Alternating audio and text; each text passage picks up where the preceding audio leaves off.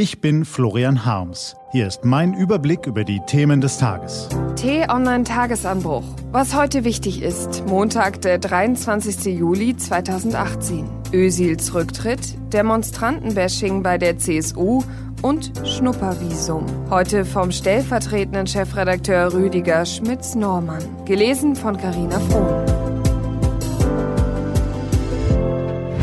Was war? Özil verlässt Nationalmannschaft.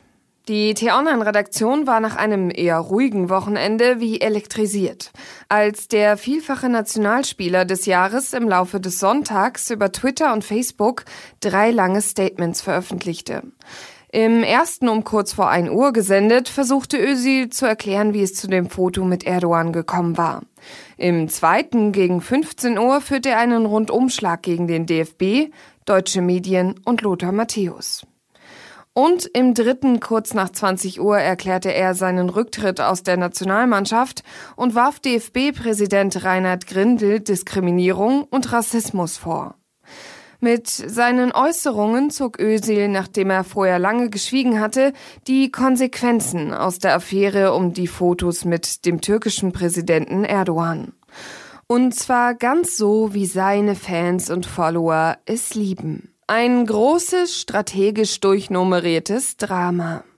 Türkische Regierungspolitiker haben sich schnell auf die Seite des Fußballers geschlagen.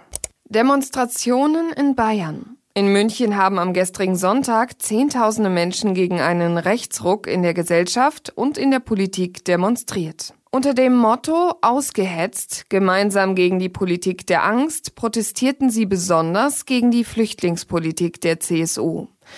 Die CSU reagierte auf den Demonstrationsaufruf kurzfristig mit einer Gegenkampagne. Sie hängte in der Stadt Plakate mit dem Aufdruck Ja zum politischen Anstand, Nein zu ausgesetzt, Bayern lässt sich nicht verhetzen. Schnuppervisum für Fachkräfte. Schnuppervisum. Was für ein niedliches Wort.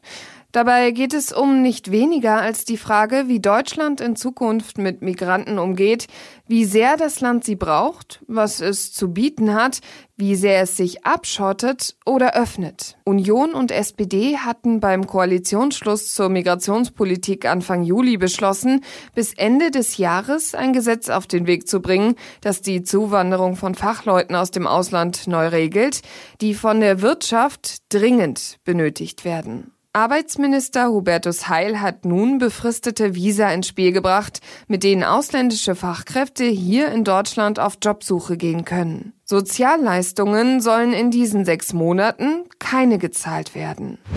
Was steht an? Die T-Online-Redaktion blickt für Sie heute unter anderem auf diese Themen.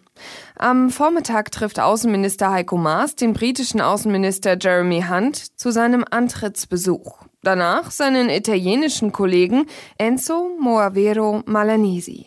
Und am Dienstag jährt sich die Katastrophe der Love Parade in Duisburg von 2010.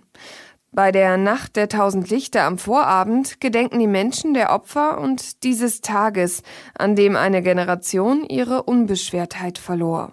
Diese und andere Nachrichten, Analysen, Interviews und Kolumnen gibt's den ganzen Tag auf t-online.de. Das war der T-Online Tagesanbruch vom 23. Juli 2018. Ich wünsche Ihnen einen angenehmen Wochenstart. Ihr Florian Harms.